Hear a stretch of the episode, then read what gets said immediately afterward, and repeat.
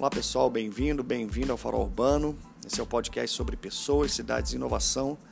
Eu sou Frederico Cruz e nesse episódio eu converso com Carlos Marques sobre Big Data no urbanismo. O Carlos é um arquiteto brasileiro que hoje tem um escritório em Viena e lá ele também é pesquisador e professor na área de tecnologia e ele está trabalhando com Big Data, Machine Learning como ferramenta para projetar as cidades. Ele também nos conta sobre ah, o período que ele morou na China como colaborador do escritório MAD. E foi uma conversa muito interessante, muito boa, cheia de novidade aí é, e muito conteúdo. É um pedido para você ajudar na participando no, da pesquisa Pod Pesquisa 2019. É muito importante porque essa pesquisa ela está mapeando o perfil dos ouvintes de podcast no Brasil. Então, com ela a gente vai conseguir ter mais informações sobre as preferências da, dos ouvintes. Então, participa lá, é, dá sua contribuição. No final, eles pedem para você colocar quais são os podcasts que você escuta e aí lembra da gente, né? Bota lá o, também o Farol Urbano, que com isso a gente tem mais visibilidade e aí consegue continuar esse trabalho aqui de aprendizado e disseminação de conhecimento, tá bom? É, o site é abpod.com.br, a b de bola, p de pato, o d de dado.com.br e qualquer coisa o link está lá no nosso perfil do Instagram. É isso, então um grande abraço, obrigado pela companhia, pela audiência e vamos para a conversa de hoje.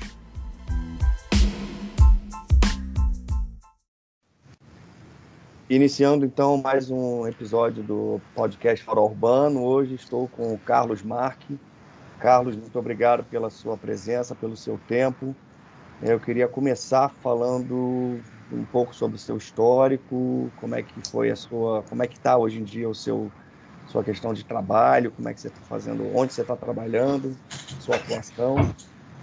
Tá certo. Legal, Frederico. Primeiro, eu queria agradecer muito pelo convite. É uma, uma honra participar do, do podcast, da, da, tua iniciativa, do teu trabalho. Acho que é super valioso esse trabalho no Brasil, no nosso setor. Né? É um trabalho disruptivo aí, e, e num setor que é tão carente né, de inovação, enfim, várias coisas. Acho que parabéns e fico feliz de participar.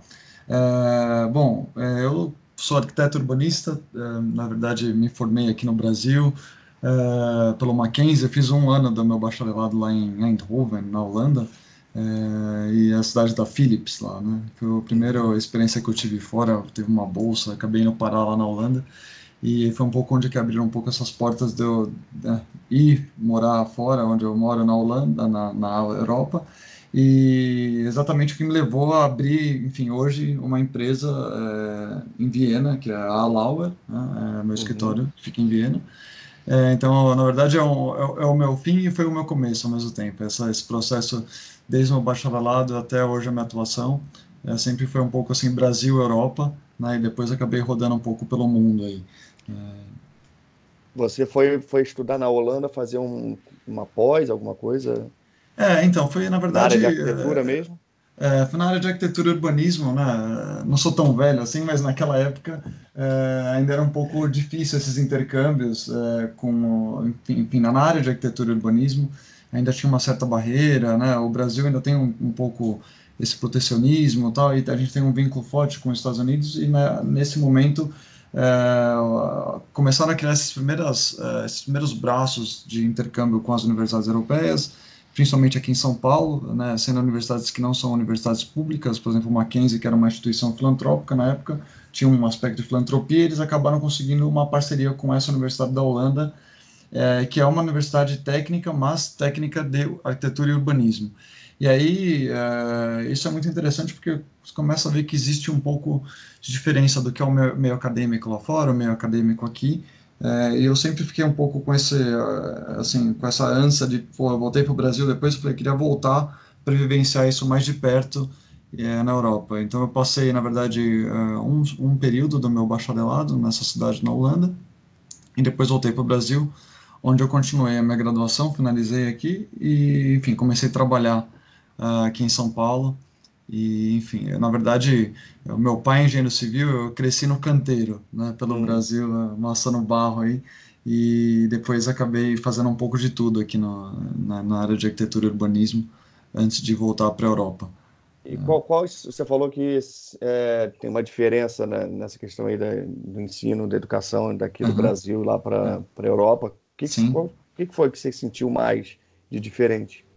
É, então, é, o que eu percebo assim, hoje inclusive, né, desde esse momento que eu é, passei na Holanda e depois eu acabei, depois de trabalhar muito tempo aqui, né, eu trabalhei bastante tempo na Coab, aqui fiz projeto muito de habitação social, é, fiz projeto, enfim, para Petrobras aqui com o José Wagner Garcia, que é um, um, um dos nossos arquitetos mais pioneiros assim nessa área de tecnologia.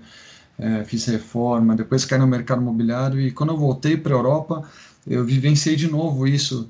Né? Eu fui fazer meu mestrado lá em Viena e eu comecei a vivenciar de novo essa, esse sentimento que eu tive da, da primeira vez que eu fui para a Holanda, né? na qual o meio acadêmico ele é muito mais associado às nossas questões é, que estão assim diárias, né, e de realidade fora da teoria, quer dizer, realidades mais é, tangíveis no nosso dia a dia, do que o Brasil, do que acontece aqui no Brasil, porque no Brasil um pouco do que eu sinto da minha formação e do contato que eu tive aqui é, de participar de alguns eventos, de palestras no meio acadêmico, é, o meio acadêmico é muito desassociado das nossas questões assim mais concretas, né, dos nossos desafios da profissão em si, da, né, da, da prática em si é, tanto da arquitetura quanto do urbanismo. Então, acho que lá fora existe um, um diálogo que é muito mais é, intenso e uma sinergia muito maior entre o meio acadêmico e o, digamos, o dia a dia prático da disciplina de arquitetura e urbanismo. Então, acho que essa sinergia é muito bacana e muito produtiva. Acho que a gente vai chegar lá, né, no Brasil. Acho que é só uma questão de maturidade e de tempos, aí. Uhum. Mas acho que esse é o principal fator, assim, que é, pode parecer pouco, mas é o que faz toda a diferença no final das contas, né?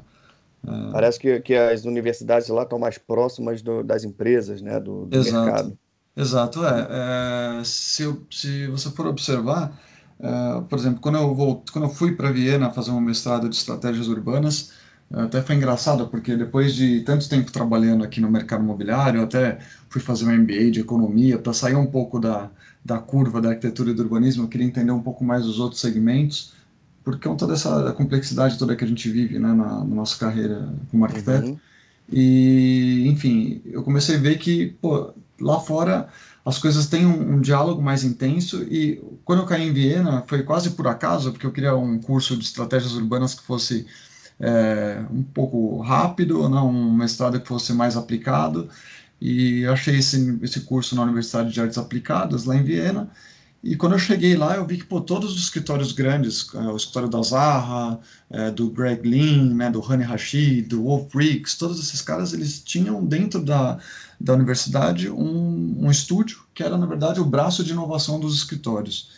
É, e, claro, ainda existe todo um trabalho de especulação, de reflexão, um trabalho teórico muito intenso muito forte e consistente né, no meio acadêmico, mas ao mesmo tempo tem, existe um braço de diálogo com, com o dia a dia, com os desafios da cidade, com, com enfim, os desafios do mercado imobiliário, com o poder público, quer dizer, essa ponte ela, é, ela existe e ela é mais próspera do que eu vejo aqui, porque ela não é uma ponte só da, da crítica, do contraponto, que também é, é pertinente e é essencial, mas é uma ponte que busca zonas de acomodação entre o que se pratica no meio acadêmico e o que se vive no dia a dia real, é fora da, fora da universidade. Então, é, acho que é, e é exatamente disso que vem é, tanto valor agregado, a gente pode ver nesses escritórios, né? Uhum. A Zaha desenvolveu boa parte do, da, da, enfim, da metodologia dela de inovação e das técnicas dela através dessa, desse embrião acadêmico que ela tinha lá em Viena. Uhum. Legal. É, vamos falar como é que você foi parar na China. É, nossa, essa vida de nômade que eu estava falando, né? Eu, eu, na verdade, depois desse processo todo no Brasil, que eu tive a chance de, de fazer projeto no Brasil inteiro, aqui, é, pelo escritório que eu trabalhava na época, o Márcio Cury Azevedo Antunes, para o mercado imobiliário, passei muito desse boom, né? Num boom econômico, todas as incorporadoras foram saindo de São Paulo, do Rio e foram para outras capitais E, enfim, a gente teve uma produção intensa e eu aprendi muito nesse tempo aqui no Brasil, oito anos de nômade no Brasil, né? Uhum. É, mas depois desse tempo percebi que estava um pouco saturado e, e fui para Viena. Enfim, tive essa experiência lá que foi super rica. Uh, tive chance de trabalhar com esse pessoal todo de ponta e, no final das contas, esse escritório, existe um escritório chinês que é o MAD, o MAD, né, que na época eu nem conhecia, apesar de ser um escritório mundial. Até eu, quando eu comecei a pesquisar, falei, nossa, os caras estão entre os 10 escritórios mais influentes do mundo tal. Pensava que era um escritório americano, europeu, que tinha alguma sede lá na China. E eles começaram a selecionar profissionais dessas universidades, né, da AA de Londres, do SciArc de, de Los Angeles, pessoal da ITH e da Angewandte em Viena. E no fim eles fiz um processo longo com eles lá de seleção e acabei indo parar na China para trabalhar com esses caras. E aí chegando lá que eu, né, fui acabar de fato vendo que entender por que, que eles na verdade são um escritório chinês que tem braços pelo mundo no fim. Então é, desmistifica um pouco esse até desse preconceito que a gente tem um pouco às vezes né, no, no Brasil em algumas áreas de que ah produto chinês ou até a qualidade chinesa e você vê que os caras na verdade estão atuando pelo mundo com muita consistência e aí eu tive a chance de, de, de parar e trabalhar com eles lá foi muito legal. Eu tenho, eu posso, a gente pode até conversar, tem muitas peculiaridades nesse trabalho com eles que acho que seria legal compartilhar. Pois é, eu acho que seria legal. É, você trabalhou em algum projeto específico? Ou você. Quanto tempo que você ficou lá no, no MAD? Legal. É, eu fiquei, na verdade, eu tinha um contrato de quatro anos, eu fiquei oito, oito meses lá. É, eles, o que aconteceu, na verdade, eles, o, o Mai Yanson, que é o fundador do escritório, ele fez a carreira dele nos Estados Unidos, né? Ele estudou lá na Colômbia, em Nova York e uh, financiado pelo governo chinês e ele voltou para a China para ser o que todo mundo brinca que é a Zaha 2.0. Né? Uhum. É, e eles, na verdade, começaram a fazer muitos projetos na China, é, financiados pelo governo, projetos de ponta, usando muita tecnologia, e ganharam a competição do George Lucas Museum lá em Nova York, que todos os escritórios do mundo participaram, né? a Zaha, o Curras, é, enfim, todos os grandes escritórios participaram e eles ganharam essa, essa concorrência. E no final das contas isso abriu uma porta para o mundo. Então hoje eles têm sede em Los Angeles, Londres, Milão, Pequim. E eles me chamaram, na verdade, para trabalhar num projeto específico que eles chamam de urbanismo híbrido é, que ele é, um, na verdade, uma congregação de arquitetura, urbanismo, tecnologia e natureza, que é um conceito bem legal, vem até muito, tem muito a ver com a própria filosofia chinesa de trabalho, que é até difícil de traduzir para a nossa cultura ocidental, mas tem, uhum. tem uma pesquisa extensa disso na China, que eles encabeçam, esse urbanismo híbrido, e eles buscaram pessoas que tivessem esse perfil de tá, tem vivência do, do, do, design do objeto, da arquitetura, do edifício, mas também tem a visão e a vivência da, da cidade, do entendimento da cidade. E como o meu mestrado foi em estratégias urbanas, mas usando técnicas de trabalho que eram aplicadas à arquitetura anteriormente, então eu peguei uhum. muita, muitas, muitas técnicas que a Zaha usava para conceber geometrias do edifício e transformei um pouco essas ferramentas para mapeamento urbano, para uma disrupção. Até o próprio o Patrick Schumacher, né, do braço direito da Zaha, participou de algumas bancas comigo. Ele não gostava muito porque ele falou: pô, está corrompendo a minha ferramenta para uma outra coisa. e eu falo: pô, exatamente aí que está o valor, né? Acho que é, é, a inventividade do brasileiro, né? Acho que vem daí um Sim. pouco. E trabalhar nesse projeto na China foi muito legal, porque é, quando eu caí no escritório, eu, eu, também tive a sorte ou o azar de trabalhar na equipe chinesa, porque lá eles separam a equipe chinesa e a equipe dos não chineses. Tem uma questão é, de comunicação, de comportamento, e eu acabei caindo na equipe chinesa. Acho que é, foi interessante, assim, pô, tenho, tenho, sou descendente italiano, não tenho nada a ver com chinês, né, fisionomia, o pessoal me achava um alien lá, mas foi legal porque eu vivenciei muito esse dia a dia do trabalho em Nanjing, que é uma cidade é, que eles consideram como sendo uma cidade piloto de várias inovações lá na China, é como se fosse o Vale do Silício deles, na chinês. Uhum. E eles têm um piloto de um bairro que foi feito pelo MAD, que era exatamente nisso, explorando esse conceito né, do urbanismo híbrido. E aí tudo foi feito uh, com base tecnológica, é, trazendo aspectos da natureza para dentro da cidade, que é, uma, é um desafio na China, entre uhum. tantos outros. E aí, por exemplo, toda a concepção foi feita através de ferramentas paramétricas, usando Big Data para estudos vocacionais do terreno junto ao governo chinês. É, toda, toda a construção é IoT, então toda a internet das coisas está em todos os lugares lá de fato. É, para você ter ideia, por exemplo, a modulação dos edifícios já foi pensada e sensorizada para receber entregas por drone. É, todas Nossa. as coberturas dos edifícios já exploram esse conceito de urban farming, e aí toda essa produção já fica no próprio empreendimento. E no embasamento das torres, você tem robôs e, e que distribuem esse fluxo de, de alimentos pelas lojas que vendem esses produtos orgânicos. É, e aí você tem um uso todo complexo, né, um núcleo urbano mesmo, é, pautado e, e, permeado por, por tecnologia. É, e, e, que traz, na verdade, esse aspecto da natureza, da, do bem-estar é, para dentro, dessa, dentro da cidade, porque é um grande desafio na China. É, quando você mora lá, você aprende a sair de casa e olhar a temperatura, mas olhar também o índice de poluição, porque hum. só para saber que máscara que você vai usar qual é a máscara, né? se é de filtro de bambu ou, ou normal. Então é um desafio e eles estão encontrando caminhos para lidar com isso, usando a tecnologia como uma plataforma de, de inovação e de bem-estar ao ser humano, né? o que é muito legal. É, até é, isso já está em operação, por exemplo, esse, essa tecnologia que você citou para a gente já é uma realidade. Já, já. É, o, inclusive, é, foi já está construído, foi entregue agora recentemente, nos últimos meses, chama Himalaias, uh, o projeto, e estava funcionando, né? Quando eu fui embora, quando eles me contrataram lá, eles eu achei que não, nunca ia, falei, poxa, eu nunca vou ver isso construído, hum. vai demorar, e quando eu fui embora já estava, eu passei de trem indo para o aeroporto de Xangai e já, as gruas já estavam a todo vapor lá construindo, é, inclusive teve muita construção usando... É, equipamentos robóticos para montagem e tal. Então Legal. já está em funcionamento e, e, assim essa tecnologia toda lá, no final das contas, ela já é padrão, apesar de ser uma inovação, mas é, essa pelo menos a metodologia ou o entendimento da tecnologia é, como ferramenta de desenvolvimento urbano, ele já é uma realidade, né? Na, na China, na Europa, nos Estados Unidos. Então é isso que eu acabei meio que sendo picado por essa mosca aí e comecei a tentar também um pouco uh, operar e disseminar isso por onde eu trabalho. É, eu, eu, queria entrar então já nesse assunto. Legal. A gente vai falar sobre o teu, teu escritório, to, to, toda a tua linha de pesquisa, de, de desenvolvimento. Tá Mas uma coisa que me chama a atenção que eu queria começar essa conversa era, é, você falou que você é arquiteto, urbanista e fez uma pós em economia.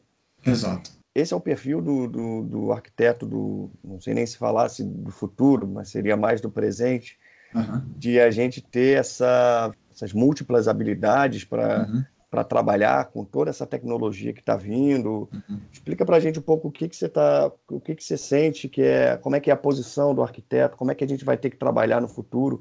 Sim. Hoje em dia a gente ainda, principalmente aqui no Brasil, ainda a gente ainda pensa muito no arquiteto de sentar na, é. na prancheta, no computador para fazer o uhum. um desenho em CAD 2D.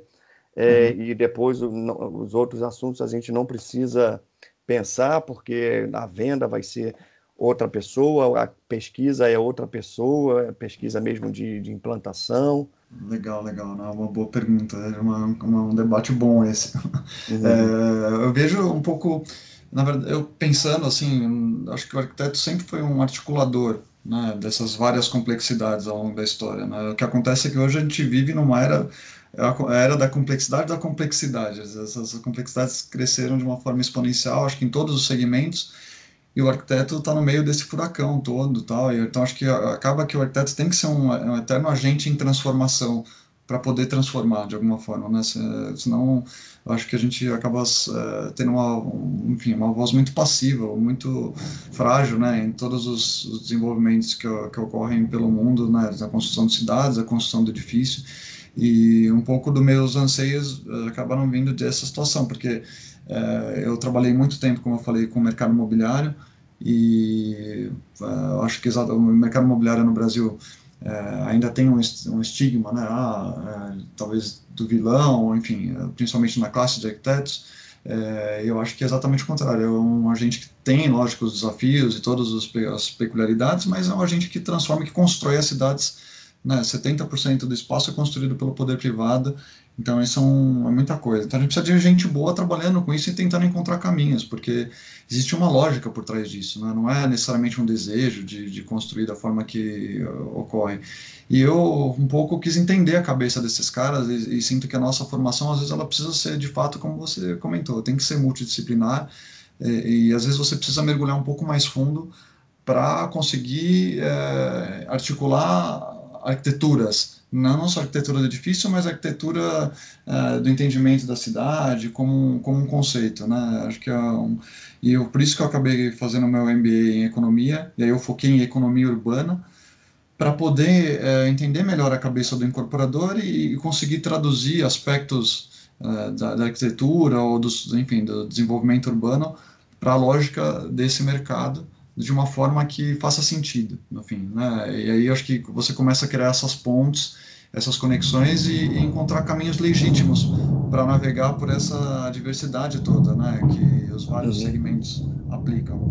É, então acho que a, na verdade o desafio do arquiteto é um pouco esse da profissão é, do futuro.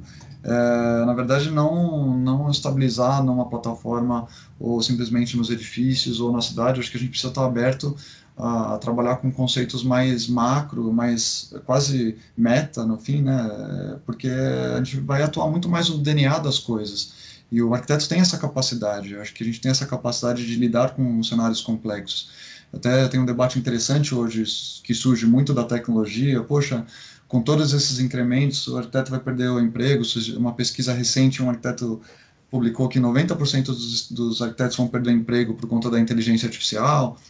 E no fundo, eu acho que não, acho que o arquiteto vai se transformar, tem que se transformar, né? Se você quiser continuar fazendo parte desse, desse mundo, acho que a gente precisa avançar.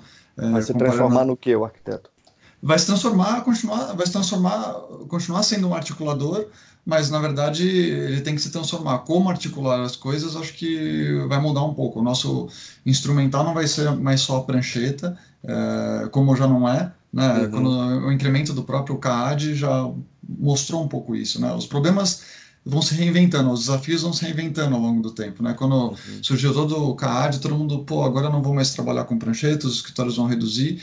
E não, na verdade a gente começou a usar a nossa expertise para outras coisas, ou para ou de uma forma mais eficiente, ou para criar concepções mais sofisticadas de projeto, ou então para otimizar os processos construtivos. Eu acho que é encontrar caminhos para navegar sobre isso. E eu não descarto, acho que hoje, por exemplo, eu comecei a trabalhar com programação uh, pela vida que eu levo hoje na minha empresa, que a gente vai conversar, mas uhum. uh, eu acho que tem um pouco isso. Eu acho que o arquiteto vai continuar sendo esse articulador de ideias e, e, claro, voltada muito às questões do ambiente, do espaço, dos, principalmente do, do espaço urbano, mas uh, como fazer isso, acho que vai, com certeza, vai transcender as ferramentas que nós temos hoje. Então, uh, nesse sentido, que eu acho que, que entender outros segmentos e outras disciplinas uh, nos, nos habilita a criar outros instrumentais para operar nesses oceanos aí tão turbulentos e complexos. Uhum. Acho que é um pouco por aí a palestra que eu, que eu vi você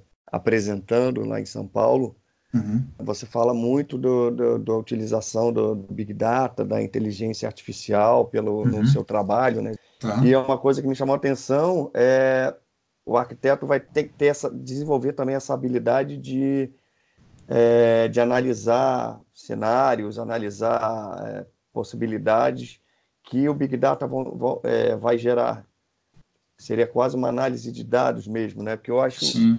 eu vejo a arquitetura muito ainda a força do, da, da coisa empírica, né? De pô, uhum. do gosto, de achar e, e essas tecnologias que a gente está vendo, elas estão municiando cada vez mais a gente com a parte base técnica de dados. Uhum, uhum. E, lógico, isso facilita ali para você criar é, N possibilidades com mais eficácia, né? Uhum, então, sim. eu vejo uma coisa assim que, isso, o arquiteto vai ter que também trabalhar muito mais com essa questão dos dados. É uma eu acho que ele pode usar. mudança né? também de, de, filosofia né, do trabalho. Com certeza. É, eu acho que é, quase é uma coisa. Acho que ser, o arquiteto tem. Acho que na verdade a gente vai, vai continuar sendo arquiteto, mas vai ser quase um, um, um, player novo, um agente novo. Esse é um, o arquiteto do futuro acho que não existe ainda no fim, porque acho que é bem isso que você falou. É, vai ser uma, assim, tem, é o que eu estava comentando um pouco, né? Essa história do arquiteto sempre foi um agente muito plural. É que hoje a gente tem uma pluralidade que transcende a nossa capacidade individual é, humana. Então, acho que isso que eh, dificulta. E tem, não sei, um pouco da vivência que eu tenho, né, do, do meu, dos meus amigos arquitetos, da minha formação, é, aqui, mesmo fora do, do país, é, o arquiteto tem, como é uma, uma disciplina muito, claro, é uma, é humana, né, um aspecto, enfim, nós projetamos ao ser humano, é, acho que tem um, uma certa resistência uh, com a questão da tecnologia, uh, que você falou, os engenheiros hoje nadam de braçada nisso, mas é exatamente aí que eu acho que o arquiteto pode um pouco virar o jogo, ou, ou criar um outro jogo, que não é, na verdade, nem um jogo, é uma dança, eu acho, é, e usar isso a nosso favor e, e, usar isso no, nossa, no nosso métier, no nosso dia a dia, no nosso desenvolvimento, porque eu mesmo não sou dessa área, nunca fui aficionado por tecnologia, né, assim, uhum. de, pô, nunca tive esses todas essas parafernálias de tecnologia de celular não eu sempre fui um, um, bem cético assim um pé ali um pé aqui e como essa vivência minha na, na, com o pessoal lá na Angewandte, na Artes Aplicadas de Viena, mostrou um pouco o quanto. Eu quase desisti do curso, porque eu falei, é muita tecnologia para mim. É, quando eu fui para lá, achei que eu estava fora da página, estava fora do livro, né? É, mas eu vi, pô, não, por que não né? usar a tecnologia a nosso favor? E aí eu comecei a encontrar esses caminhos. Então hoje eu vejo muito a tecnologia, que parte disso é o Big Data, ou essas, uh, esses instrumentos paramétricos, uh, ou até os mesmos hoje, os códigos de programação, a inteligência artificial, acho que tudo isso, na verdade, são plataformas que nos, eh, podem nos servir. Que é um, conceito que eu tenho usado e eu assim comecei a um pouco trabalhar nisso com essa ideia de, de tecnosofia ou tecnosofia, ou seja, a tecnologia como uma plataforma de amplificação da capacidade cognitiva humana. Então, acho que isso o arquiteto pode explorar muito bem. É, não é só na análise do, dos dados, cada um. E, e, o difícil e o bonito de tudo isso é que não tem fórmula. Isso é a Sim, dificuldade. Cada um vai encontrar um caminho de como se apropriar dessa, dessas plataformas.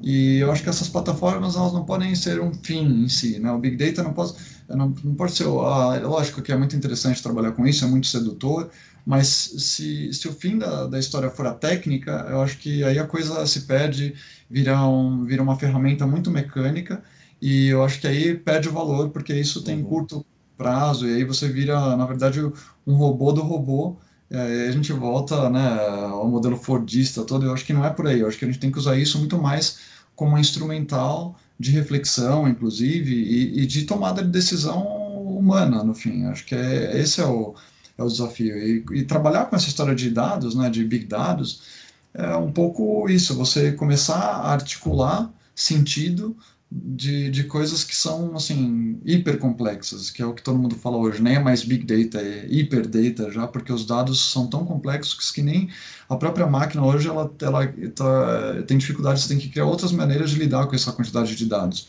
Então, é como atribuir sentido a essas coisas, né? mesmo que você não entenda, é, que eu acho que é o difícil de trabalhar com a tecnologia, você não consegue uhum. ter entendimento pleno do que acontece, e, e, porque são, são situações complexas, mas é como articular sentido né, nisso. E na nossa área, acho que aí é que eu, pode ser o fio da meada de trabalho do arquiteto, do urbanista, é encontrar sentido fora dessa, dessa da, né, dentro dessa tecnologia toda, mas fora desse, dessa situação mais mecânica. É onde a gente pode aplicar, por exemplo, a nossa criatividade, né, que é exato, o grande exato. destaque da nossa, do, do, nosso trabalho, a questão criativa. Exato, exato. É como potencializar isso no fim, né? Porque uhum. uh, várias pesquisas mostram, né, que a criatividade não, não vai ser copiada pela máquina. Por uhum. enquanto, a gente ainda não tem esse desafio.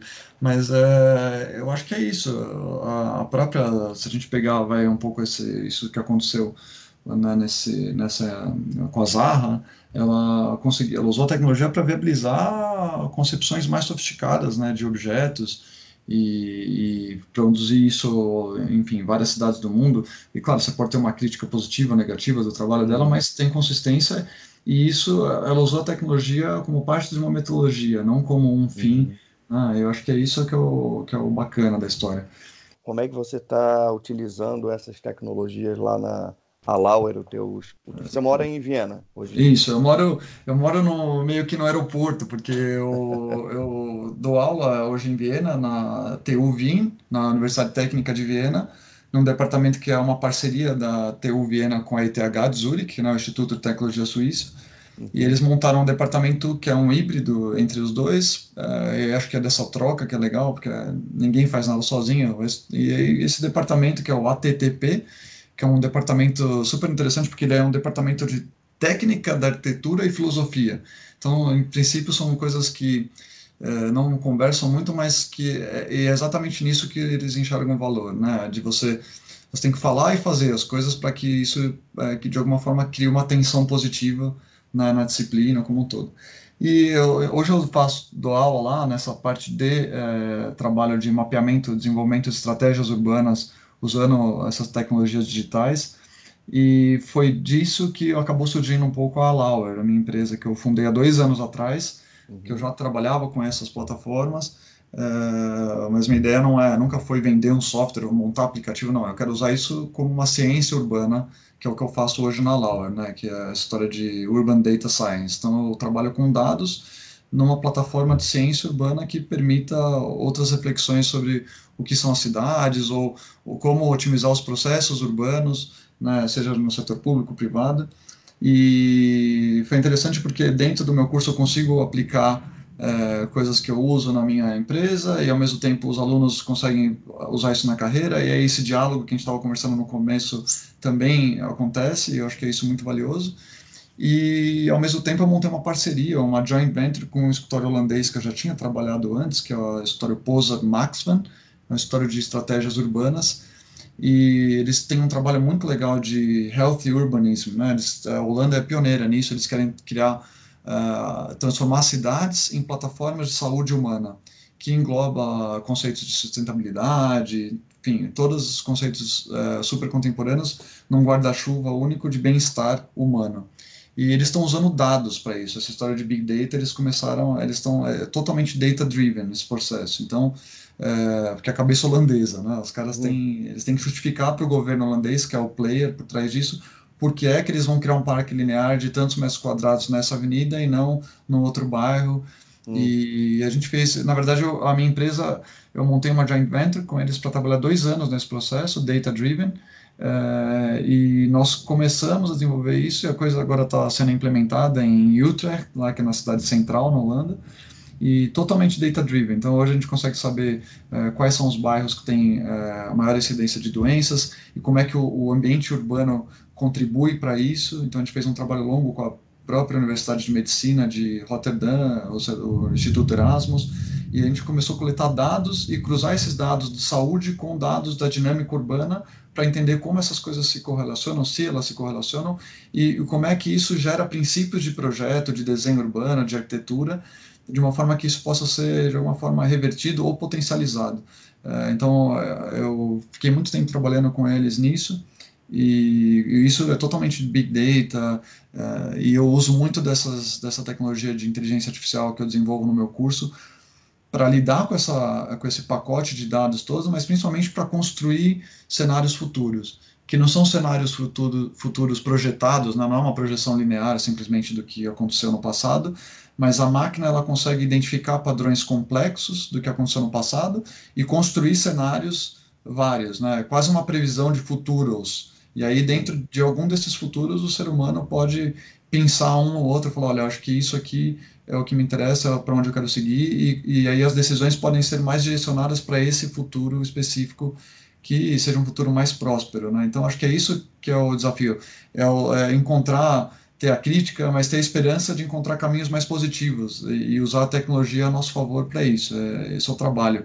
É um trabalho filosófico, mas aplicado na minha empresa. Então é isso que é, que é o bacana, e esse é o meu desafio, é a minha missão hoje aqui, né? É, o, legal, o legal dessas tecnologias é que não dá, elas não dão mais espaço para o achismo, né? Então, Exato. quando você falou ali, quando você mostra para o governo, que é o player ali que está bancando um projeto uhum. desse, uhum. né? Que é uma coisa, você consegue medir os números e tempos e pessoas e, e todos as, os parâmetros que for necessário, é até muito mais fácil da gente justificar um projeto para um cliente, né? Exato, é então... isso que eu acho que o arquiteto pode e o urbanista pode mudar, inclusive, o percurso das coisas. Acho que a gente pode ter uma voz muito mais ativa uhum. é, no processo para exatamente construir, é, construir narrativas mais consistentes né, de argumentação para um projeto, para um desenvolvimento urbano. Eu acho que isso não, que eu falei, não tem muita mágica. Eu acho que essa pesquisa por dados, ou que é data-driven, ou pesquisa de máquinas, que todo mundo chama, ela é um tripé a mais. É, na verdade, ela forma um tripé, um eixo a mais nesse tripé né, do expertise humano, isso nunca vai ser substituído. Uhum. As pesquisas já, que são pesquisas analógicas, a vivência, isso tudo continua sendo parte do pacote, mas a gente tem um, um layer a mais, ou enfim, um input a mais de informação para é, legitimar é, um pouco do feeling, é, ou então para criar insights que fogem da nossa capacidade de entendimento. Pô, a gente tá, às vezes está pesquisando um problema que é tão complexo, a gente não consegue lidar com isso sozinho, pela nossa uhum. limitação cognitiva. E aí, no fim das contas, é, a tecnologia, a máquina nos ajuda um pouco uh, como uma fonte de inspiração, no fim. Eu penso muito nisso. Só que é uma inspiração lastreada por dados, como você falou, e você consegue dizer por que, talvez que, pô, por que talvez investir mais em transporte público num determinado bairro, em São Paulo, uhum. ou no Rio, ou em qualquer cidade do Brasil, vai mudar o patamar desse bairro, vai causar uma transformação não só urbana, mas social, quase.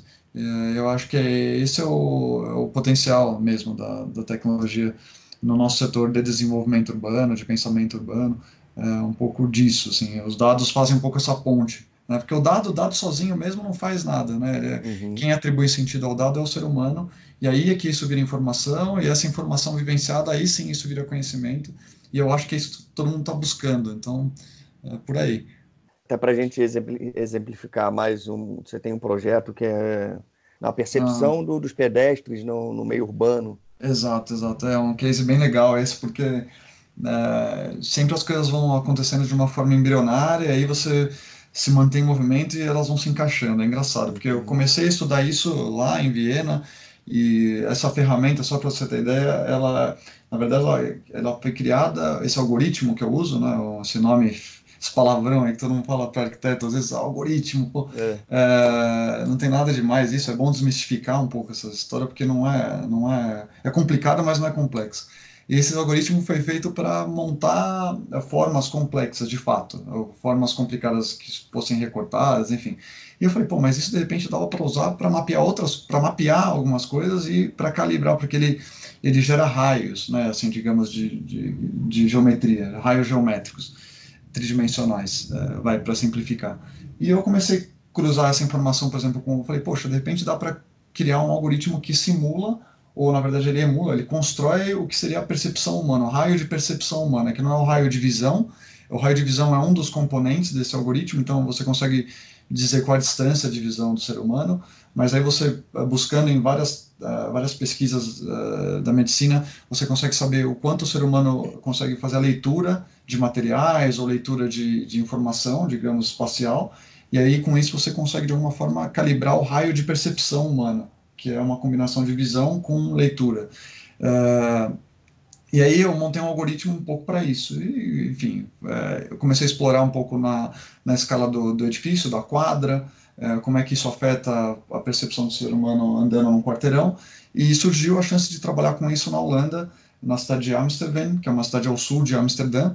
Eles têm uma característica, uma cidade é, que, para os padrões é, holandeses, está um pouco abaixo dos padrões de dinâmica urbana, tem se deteriorado em termos de ocupação, e eles têm um problema muito semelhante ao que acontece em Curitiba, né, com, com o projeto lá, o Plano Massa, do Jaime Lerner, que é muito bonito, mas que promoveu muitas lojas na cidade e o mercado não conseguiu ter absorção dessa quantidade de uso de comércio e serviço, e aí as lojas começaram a micar no meio do caminho, né, no, e, enfim, começaram a virar estacionamento. A mesma coisa aconteceu na Holanda, que a gente sempre acha, pô, Holanda, Brasil, tem coisas parecidas por aí. Hum. É, e aí lá os, esse desafio existe, tem, tem muita loja na cidade, porque eles querem atrair pedestres, porque tem um volume grande de pedestres por estar próximo a Amsterdã, e na Holanda eles mapeiam todos os pedestres que passam pelas ruas, é, ciclistas, tem contagem por sensor né, no semáforo, você consegue saber exatamente qual é a carga de pedestres e, e ciclistas e carros circulando nas, nas vias e nos calçadões.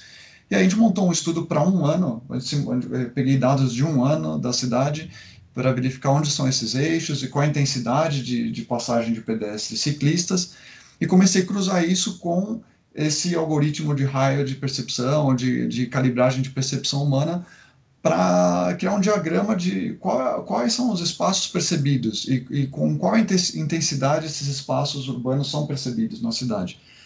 É, isso gerou um diagrama analítico e eu consegui cruzar isso com a disposição das lojas. Então comecei a identificar onde que as lojas estão através desses servidores de Big Data e é, desenhar exatamente onde as vitrines das lojas estão.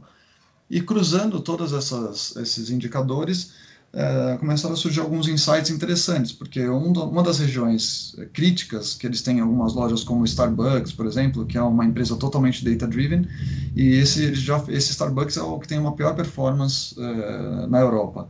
E a gente começou a ver, pô, você visita esse lugar, é um lugar muito agradável, interessante, tem pedestres, mas o beco que ele está, por exemplo, você acha que parece que ele está integrado a esse calçadão principal, mas a hora que você analisa no diagrama, você vê que de fato ele não está integrado, porque a hora que você é, analisa a visão da máquina né, sobre esse fluxo todo, você percebe que existe um, você consegue entender melhor onde que é o ponto crítico aqui, ah, é aqui, e o porquê que isso não está acontecendo, porque você vê que as pessoas passam ao lado desse, desse beco, mas elas não entram, e o raio que as pessoas enxergam não é um raio de percepção, elas, elas simplesmente é, enxergam, elas não percebem o Starbucks, uhum. digamos assim.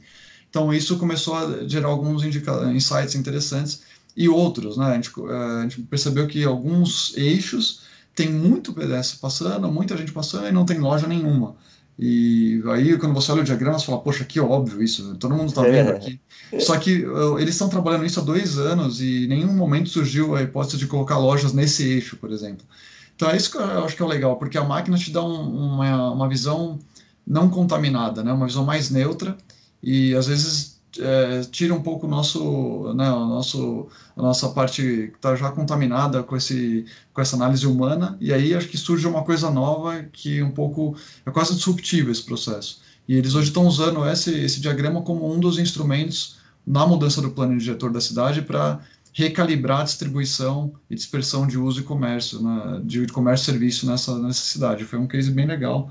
E eu acho que tem, assim, é o que eu falei, eu, cada um vai encontrar um caminho de lidar com essas plataformas. Esse é um case aplicado muito, muito bacana e eu acho que, enfim, tem tantos outros aí e que no Brasil agora as coisas vão começar a pipocar mais, eu acho. Pois é, isso que eu ia te perguntar, você está com algum trabalho também aqui no Brasil de pesquisa, em parceria com alguma é, instituição, e como é que você está vendo também essa, a, essa chegada que, dessas tecnologias que também lá fora são muito recentes, mas Sim. você já vê algum movimento aqui? É, eu tive a sorte de trabalhar, estou trabalhando hoje numa, vai na, numa parte de ponta de ponta. Na em Viena, o meu supervisor trabalha com essa história de arquiteto, ele trabalha com essa parte de inteligência artificial já desde a década de 80, não é uma coisa nova, uhum. mas ainda para a Europa é um, tá, esse trabalho de ciência urbana por dados já é padrão, mas essas tecnologias de inteligência artificial elas são de fato pioneiras e ainda muito disruptivas lá na Europa. Uhum. E eu sempre tive um pouco esse lado romântico, porque eu devo o pouco que eu construí a esse país aqui, onde eu vivo, onde eu aprendi, uh, enfim, por esse país continental e diverso, né, como o Brasil.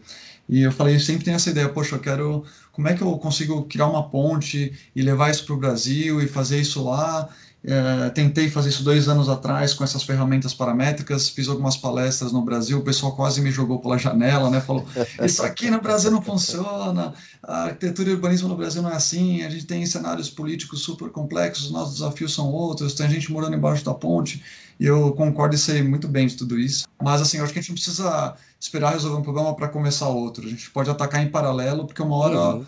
uma coisa vai ajudando a outra, no fim. Uh, e aí eu comecei a desenvolver algumas coisas aqui, vim para o Brasil uh, alguns meses atrás, assim, mostrei um pouco para algumas pessoas uh, do mercado, do meio acadêmico que eu estava fazendo nessa parte de data science, o pessoal ficou animado, e eu sempre achava que a gente não tinha dado disponível no Brasil, falei, nossa, acho que a gente não tem essa história de Big Data no Brasil porque falta isso. E eu comecei a cavocar e vi que não, a gente tem você pega dados do IBGE, enfim, dados eh, das próprias prefeituras. Tem muita coisa hoje já muito boa, assim, desde, desde, desde 2000 para cá, já tem uma produção legal de dados que a gente consegue usar. Claro que não com a mesma consistência né, do que na América do Norte, na Europa, mas você já tem 50%, 70% de consistência de dados, o que é muito bom e é muito melhor do que um feeling sozinho. Sim, e, claro. e, tem vários servidores globais, que aí são servidores Big Data, né? você pega o Google Analytics ou o OpenStreetMap, que são servidores globais que são mapeados por satélite. Então, o satélite tira foto das cidades, as cidades depois o computador rasteriza isso, ou seja, transforma a imagem em vetor, e aí as pessoas começam a, a enfim, a colocar informação. Então a gente tem muita coisa hoje através desses servidores Big Data do mundo inteiro, inclusive do Brasil, o que é muito legal. É, e eu comecei a ver, aí, pô, dá para fazer isso no Brasil? Dá. E o que não dá ainda, a gente tem vários dados primários que ainda não existem, mas a gente consegue construir esses dados, que é o que eu estou uhum. fazendo. Eu tenho, por, assim, depois dessas conversas aqui no Brasil, percebi que o mercado hoje, a, a nossa sociedade em si está passando, está mais já é, acordou para esse processo de transformação digital e o nosso setor, principalmente, setor do desenvolvimento urbano, construção, arquitetura, urbanismo, percebeu que isso precisa fazer parte do jogo e, e a gente é, vê que as pessoas estão mais uh, abertas para esse tipo de tecnologia, para o uso dessa tecnologia.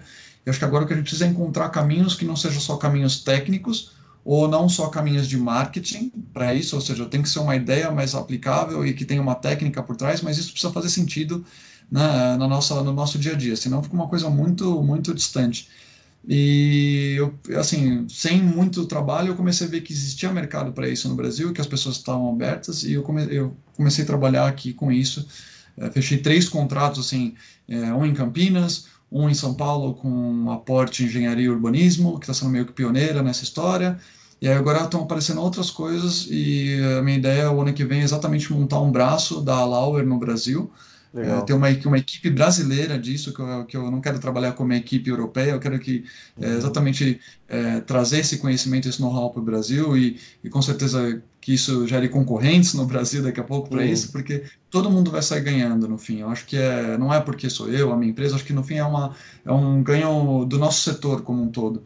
E uhum. o ano que vem eu pretendo, de fato, vou dedicar minha, o meu tempo e a minha energia a isso, a consolidar esse braço Brasil e é, difundir é, essa, essa metodologia de trabalho de ciência urbana é, nos vários setores, né, que hoje eu estou começando a trabalhar muito com o setor privado, mas espero que isso também contamine o poder público em algum momento, que isso também comece a enveredar pelo, pelo planejamento das cidades, dos, das revisões dos planos diretores, enfim, acho que tem muita coisa para fazer, e acho que quanto mais gente estiver envolvida nisso, melhor, porque aí as coisas vão ganhando força e vão gerando sinergia. Né?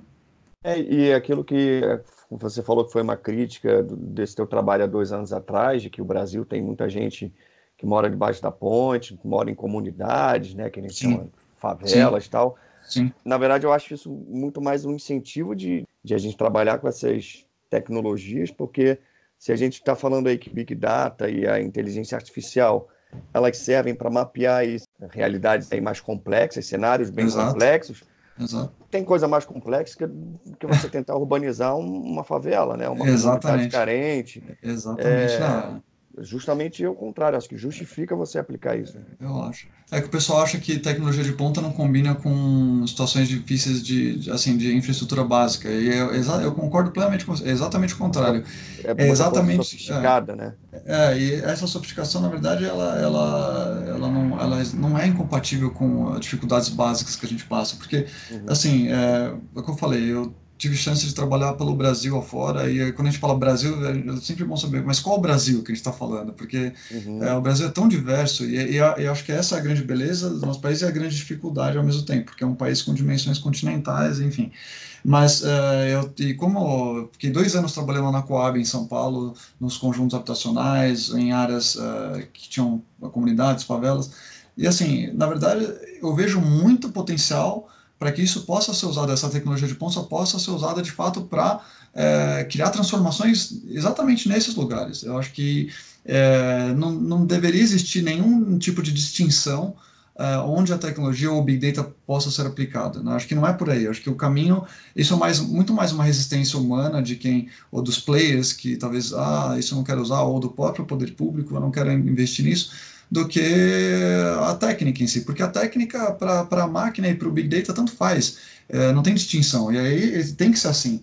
porque é exatamente aí que essas coisas podem, de fato, promover uma transformação é, muito mais incisiva, intensa e consistente, no final das contas. Eu acredito muito nisso. Se a gente fizer um paralelo com a medicina, é o que acontece.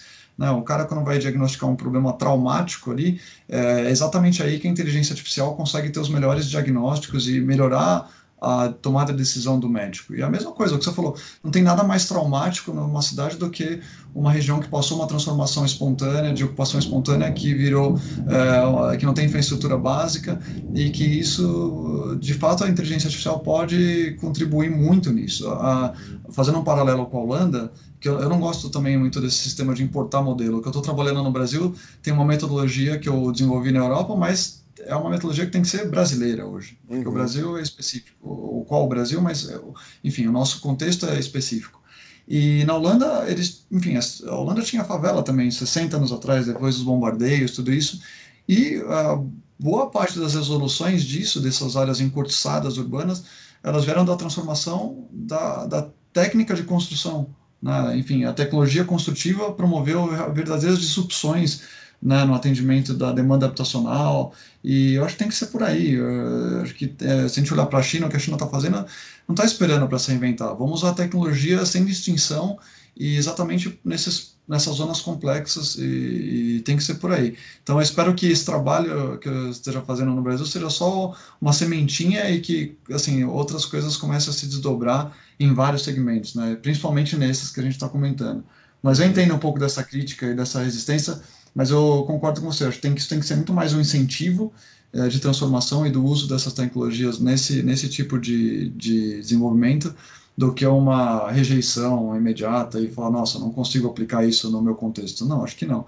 É muito mais encontrar caminhos e, e tornar possível. Acho que é por aí. É, é meio ingênuo, mas acho que é na ingenuidade que as coisas vão acontecendo hum. se existe uma técnica por trás, se existe uma consistência e acho que a gente consegue ir construindo, enfim, maneiras para isso.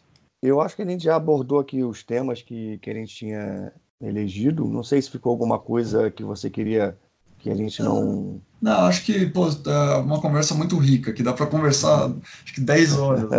acho que a tua, a tua, a tua abordagem é muito legal, Frederico, do, desses temas e fico feliz de poder compartilhar. Acho que é um pouco isso de desmistificar que a, que a tecnologia é inacessível, que essa, principalmente né, no, na nossa área de arquitetura e urbanismo, que a programação, eu não preciso entender de programação, você pode até não virar um programador, mas uhum. assim, não, é bom não, não virar as costas, porque a gente nunca sabe né, onde isso vai, vai parar, acho que é tentar uhum. sempre ver como é que isso pode nos municiar né, no, no, que, no que a nossa disciplina se propõe a desenvolver. Acho que é meio que por aí. Então, desmistificar um pouco a história, ah, isso não dá. Não, dá sim, acho que a gente só precisa ter um pouco de calma para lidar com essas caixas pretas no final das contas, porque. Uhum. É, e, e, enfim, e é isso. E lá no começo você falou que tinha algumas histórias da China. Quer contar alguma pra gente? Pô, tem vários pontos de causa aí que podia falar. Mas é que eu falei, pô, quando eu cheguei, um dos motivos de eu, de eu, eu acabei, lógico, eu fui convidado para voltar para Viena para dar aula na, na, na TU Viena, então foi interessante, mas morar em Pequim, que é Pequim é a China da China. Você mora em Xangai é diferente de morar em Pequim, porque Pequim ainda é de fato um, um lugar muito, muito, muito controlado, mais do que os outros. E, pô, imagina, eu cheguei lá para trabalhar, o índice de poluição estava 75 uh, de PM2.5, que é esse o, o poluente, o, a partícula mais agressiva, porque ela vai muito profunda no pulmão. E aqui em São Paulo, vai que é uma cidade super poluída no Brasil, a gente tem isso em um dia de poluição intensa. E lá era um dia médio, assim. É, quando eu saí de lá, estava começando o inverno, eles começam a fazer o aquecimento por queima de carvão. E dentro do escritório, com o purificador de ar ligado, você tem um reloginho na tua mesa que indica a qualidade do ar, para você saber se você tem que pôr a máscara ou não. E com tudo isso, com o ambiente todo controlado, dentro do escritório estava batendo 150 de, de índice de poluição. Meu Deus. É, então você tem que trabalhar com a máscara e em alguns momentos eles te mandam embora porque falam, não dá, a gente tem que... E aí tem outras coisas, né? Por exemplo, que me, que é um, me assustam um pouco, mas que são legais. É, a China lá no meu curso, por exemplo, um terço dos alunos sempre é chinês, financiado pelo governo chinês. Então, o governo chinês fomenta muito esse é, essa, esse trabalho dos chineses fora da China e eles têm que voltar para a China, então eles trazem esse conhecimento, mas a gente não sabe de fato o que está acontecendo lá dentro por conta dessas barreiras todas, né, do governo. Uhum. E quando eu cheguei lá, pô, tudo que você faz é pelo WeChat, né, que é esse WhatsApp chinês, que é, é um milhão de vezes mais sofisticado do que a nossa tecnologia. A gente fala muito da Apple, da, da Amazon, mas lá eles já tem coisas muito mais avançadas e a gente não sabe, né? Eu, pelo menos, não sabia. O WeChat é tudo pelo WeChat. Estou no, no, no, escritório, por exemplo, eu tinha o um e-mail, nunca usei o e-mail, porque todos, toda a comunicação é pelo WeChat. E aí, se você. E o governo monitora, obviamente, porque ele que dá subsídio para esse WeChat existir. Uhum. E eu fui bloqueado, por exemplo, se você critica o governo chinês, qualquer que seja o motivo, eu falei para um amigo meu no Brasil, pô, Oh, imagina, no metrô não me deixaram entrar com a lata de tomate porque eles fazem raio-x e aí pode ser perigoso entrar com a lata de tomate do meu supermercado no metrô. Que absurdo, como esses caras controlam, né? E no dia seguinte eu fui bloqueado pelo governo chinês no WeChat, e aí você não faz nada, né? Você não paga a conta, é, você não recebe e-mail de trabalho, não faz absolutamente nada. Mesmo no supermercado você vai pagar a conta lá, a, a caixa nem sabia o que era o cartão de débito, porque é tudo pelo celular, então, assim, eles estão anos-luz na, na, nossa história de, nessa história de tecnologia e inovação, e é engraçado, porque... E dentro disso eu tomei uma multa porque eu atravessei a rua no farol vermelho, por exemplo, porque é, eles têm reconhecimento facial usando inteligência artificial, é aquela coisa que você acha que é só em filme, e você fala, pô, não, é. o cara é, você tira foto quando você chega lá, o governo fotografa você de óculos, sem óculos, enfim. E aí eu atravessei a rua no farol vermelho, daqui a pouco chega uma mensagem no meu WeChat que eu tinha sido multado porque eu passei no farol vermelho para pedestres, isso é contra a lei, blá blá blá blá blá. E não tem choro nem vela, a tecnologia te controlando full time. Tem esse lado ruim também das coisas, né?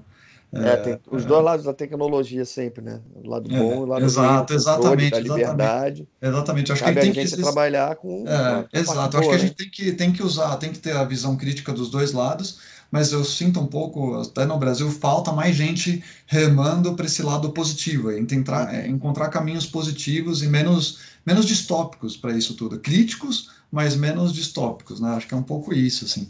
Mas esse conto de causas são, tem muita coisa. Dá para falar um, um, outro podcast só de contos é, da China. Causos né? da China. causos da China. Já fica o convite, então, para a gente falar legal, mais sobre legal, isso. Legal, legal. Eu queria é, que você desse para a gente aqui uma dica de alguém que você admira, que tem um trabalho legal, para as pessoas também passarem a conhecer, pesquisarem mais. Pô, muito bom. É, tem, bom, tem muita gente, assim, mas tem especificamente um, um pensador que eu gosto muito e que tem a ver com o que a gente está falando, mas que é pouco divulgado no mundo. É, é um filósofo francês, ele, o nome dele é Michel Serres, S-E-R-R-E-S, Michel Serres. Ele é um filósofo francês, ele fez a carreira dele nos Estados Unidos, e ele é o cara, assim, é um dos pioneiros nessa discussão toda da teoria da informação, é, da, da questão do, do data, do qual é o papel do data na sociedade. Ele tem uma abordagem muito legal, é, ele é um filósofo é, pós, é, pós esses filósofos, pós Derrida, pós Deleuze, né, e ele tem uma abordagem mais otimista desse processo todo, é, o que é muito legal. Ele foi um dos caras pioneiros a discutir todo o conceito de cibernética, mas ele não fala só de tecnologia, ele tem uma linguagem muito acessível de trabalho, ele fala muito por metáfora, e, e eu tenho os três livros dele que é, são as fundações do pensamento dele, que é, na verdade, é Roma, o primeiro livro chama Roma, o segundo chama Estátuas, e o terceiro chama Geometrias, e é, e é filosofia, então você não serve só para arquitetura urbanismo, uhum. e e, lógico, tem muita, muitas reflexões sobre tecnologia, informação, teoria da informação, é, mas ele tem um pensamento muito, muito bacana, é, humanista, e eu acho que é um, é um, assim, um pensador é, pouco divulgado ainda no Brasil. Na Europa, nos Estados Unidos, hoje ele é, o, é, a bola da vez, né? todo mundo que vai falar sobre teoria da informação, Big Data, qualquer coisa do tipo, é, tem que passar por ele porque ele é um ele é um, foi um dos pioneiros e o pessoal hoje está assim é, se debruçando muito sobre o, o, trabalho que ele teve ele, ele morreu recentemente infelizmente mas ele deixou muita coisa produzida boa assim é, nesse nesse âmbito mas que não serve exatamente só para arquitetura e urbanismo serve para reflexões humanas em geral e com uma abordagem filosófica muito interessante no meu ponto de vista assim e tem um cara que, inclusive, me dá aula lá em Viena, que é um grego. Ele, o nome dele é Elias é, Zafiris. ele era, ele trabalhou na equipe do Steve Hawking, né, desse físico, e esse Legal. cara ele é, ele é, matemático, físico quântico hoje, e, e, ele fala muito sobre física quântica, não de uma maneira esotérica, mas de uma maneira uhum. científica, né, que tem muito a ver com, com o que o Michel Serres usa de dados, Uh, e ele também lançou um livro recentemente agora falando sobre essa história de física quântica, big data, e é um cara assim que é uma referência porque ele faz muitos trabalhos pensando, usando o raciocínio matemático, não conta, mas o raciocínio matemático como uma maneira de uh, assim superar obstáculos, né? como o ser humano pode usar de fato esse pensamento mais científico para superar obstáculos. Então, é um cara que eu gosto bastante e que também tem a ver um pouco com o que o Michel Serres começou a desenvolver há muito tempo atrás, né? Acho que isso que é o bacana, no fim, uh, as coisas vão se somando e estão né, vão linkando, né? Vão linkando e é uma, uma construção coletiva aí, né, desse, desse nosso conhecimento. Acho que é legal. É, é isso aí, pessoal. Então, que está escutando, tem que abrir a mente, né, pesquisar em outros campos para a gente sim. ganhar mais conhecimento, porque, como você acabou de falar, está é. tudo linkado aí, não tem mais nada Exato, é só uma trabalhar sozinho, de... né? Não, não, e de tempos, né? Ficar pensando, poxa, mas lá fora é diferente do Brasil. É, sempre é diferente. Acho que é mais uma uhum. questão. É, acho que a gente precisa romper essas barreiras, né? E manter o pensamento crítico, mas é, encontrar, se apropriar das coisas, ou encontrar, pelo menos buscar entendimento dessas coisas e, enfim, ver o que, que faz sentido, o que, que não faz. Muito bom. Como é que as pessoas te acham? Qual é o melhor caminho aí para as pessoas entrarem em contato contigo? Bom, o meu curso é da TU Viena, na TU Wien, então se entrar no, no departamento ATTP, é, TU Wien, tem, com certeza tem o meu perfil, aí pode achar o curso que eu participei, tem algum material do, que eu produzi lá, pode dar uma olhada. Uhum. É, tem o site da minha empresa, que é a Lauer, é, www.alauer.org. A Lauer, é, é, é, então, um pouco, na verdade vem de all over, porque pode ser em todo lugar, ou a Lauer ah, de permitir, tá. tornar possível, um pouco, uhum. e all é all, A-L-L, né, e O-W-E-R, então a Lauer. É, e, e, aí... Redes né, sociais você tá também? Então, as redes sociais, estou no LinkedIn, pode me achar também como Carlos Marque, que é a rede que eu uso mais, e as outras redes eu aboli no momento porque eu estava gastando muito tempo com isso, eu estou destinando, estou tentando focar mais. Então, no LinkedIn é a melhor maneira de, de ver um pouco do que eu tenho feito de trabalho é, no meu site e, enfim, acho que nessas trocas no, no teu podcast aí, que é tão valioso agora, é tão legal poder participar disso tudo, eu fico, pô, assim, você não sabe o quanto isso tem de importância na minha carreira. É uma coisa muito legal poder fazer isso no Brasil e com essa com esse espaço que você acho que deu para compartilhar um pouco né, das ideias do meu trabalho. Muito legal isso. Legal eu que agradeço o teu tempo eu sei que é corrido e mas eu acho que é um assunto muito importante teu trabalho aí pioneiro. Legal a gente levar isso para as pessoas e para acender essa chama mesmo né das pessoas de, de verem como é que a gente pode trabalhar no futuro que realmente a tecnologia não precisa ser uma ameaça para a gente mas a gente está aberto a mudanças que elas vão ser cada vez mais constantes Uhum. Mas é, é isso, é, é apresentar para as pessoas o, novos horizontes, novas possibilidades. É, acho que é isso. E, pô, assim, muito legal essa iniciativa. Eu acho que o que você está fazendo é muito disruptivo, como eu falei no começo, e é um privilégio poder compartilhar essa, esses pensamentos, ouvir críticas depois, posteriormente. Acho que esse debate, essa, a riqueza vem muito desse debate né, e da troca de ideias. Acho que é por aí. Legal. Eu que agradeço, então. É, obrigado pelo seu tempo, pela, pela sua participação aqui no, no podcast. Uhum. Agradeço também a quem está escutando a gente, acompanha a gente. É, obrigado pela, pela audiência e a gente se, se vê no próximo episódio.